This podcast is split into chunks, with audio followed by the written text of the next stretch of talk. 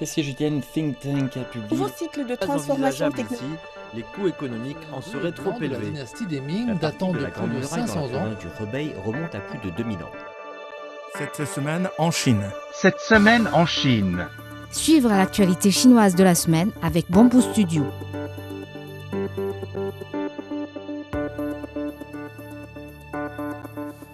La Banque centrale chinoise réduira le taux de réserve obligatoire pour les institutions financières de 0,5 points de pourcentage à partir du 5 février prochain, a déclaré mercredi le gouverneur de la Banque populaire de Chine.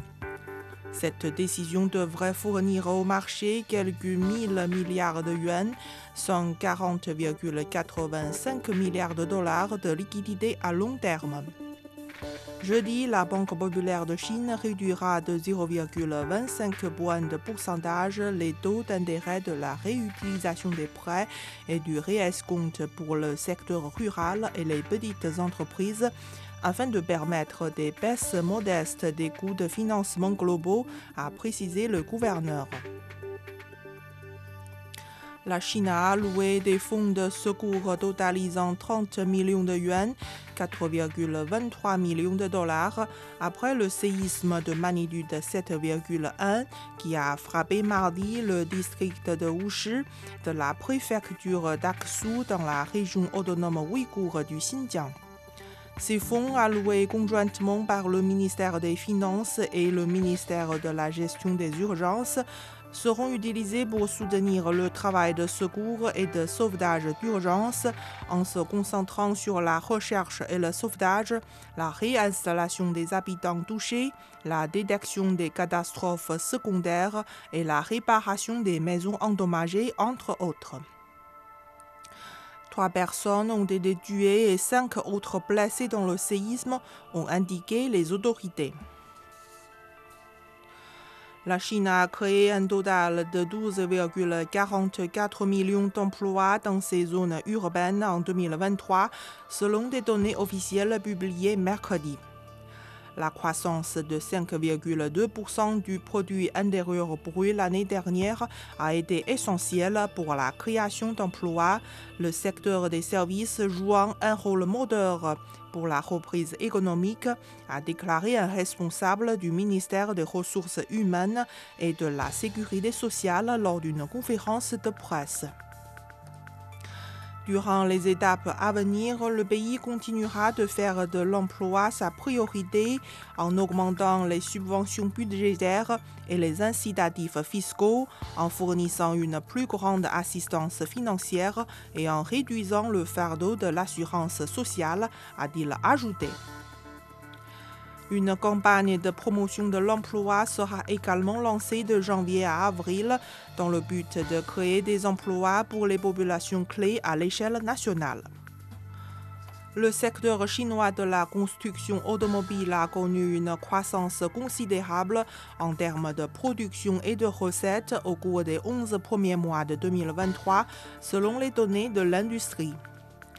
La valeur ajoutée industrielle totale de ce secteur a augmenté de 12,3% en glissement annuel sur cette période, soit 7,6 points de pourcentage de plus que pour l'ensemble de l'industrie manufacturière, selon l'Association chinoise des constructeurs automobiles. Les revenus d'exploitation combinés de l'industrie ont augmenté de 11,2% par rapport à l'année précédente pour atteindre 9 070 milliards de yuan, environ 1 280 milliards de dollars, a indiqué l'association. Au cours de cette période, soulignent les données, l'industrie a enregistré des bénéfices totaux de 450 milliards de yuan, soit une augmentation de 3% en glissement annuel. Le premier vol direct de la compagnie aérienne chinoise Hainan Airlines reliant la métropole chinoise de Shenzhen à la capitale égyptienne du Caire a atterri dimanche dernier à l'aéroport international du Caire avec à son bord 253 passagers. Cette liaison aérienne directe aller-retour sera opérée trois fois par semaine, les mardis, jeudis et dimanches. Il s'agit de la première liaison internationale directe créée par Hainan Airlines vers une destination en Afrique depuis la pandémie de Covid-19. La 27e mission médicale chinoise, destinée à assurer le service de santé et l'échange des expériences médicales en étroite collaboration avec le personnel sanitaire béninois, est arrivée mercredi à Cotonou, capitale économique du Bénin.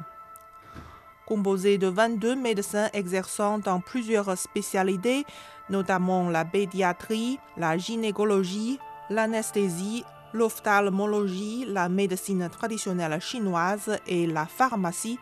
Cette mission médicale sera répartie entre la ville de Lokosa au sud-ouest et celle de Naditangu au nord-ouest du pays. Depuis l'envoi au Bénin du premier groupe de médecins de la mission médicale chinoise en 1978, les membres de la mission se relaient régulièrement à travers des centaines de milliers de consultations médicales et d'opérations offertes à la population béninoise. Plus de 600 médecins chinois ont soigné et guéri d'innombrables patients béninois, ont fait remarquer des observateurs locaux. La population de pandas géants à l'état sauvage en Chine est actuellement d'environ 1900 contre 1100 dans les années 1980, a annoncé jeudi l'administration d'État des forêts et des prairies. La dixième édition du festival de sport de glace du Palais d'été a été récemment inaugurée. Les visiteurs peuvent pratiquer des sports de glace sur la plus grande patinoire naturelle de Beijing, tout en admirant la beauté de cet ancien jardin impérial. La patinoire du lac Kunming du palais d'été est la plus grande patinoire naturelle de la ville de Beijing, avec une surface de 350 000 m2 actuellement ouverte. Elle propose des activités sur glace telles que le vélo sur glace et le traîneau à chien électrique. Vous écoutez Bamboo Studio, merci de votre attention.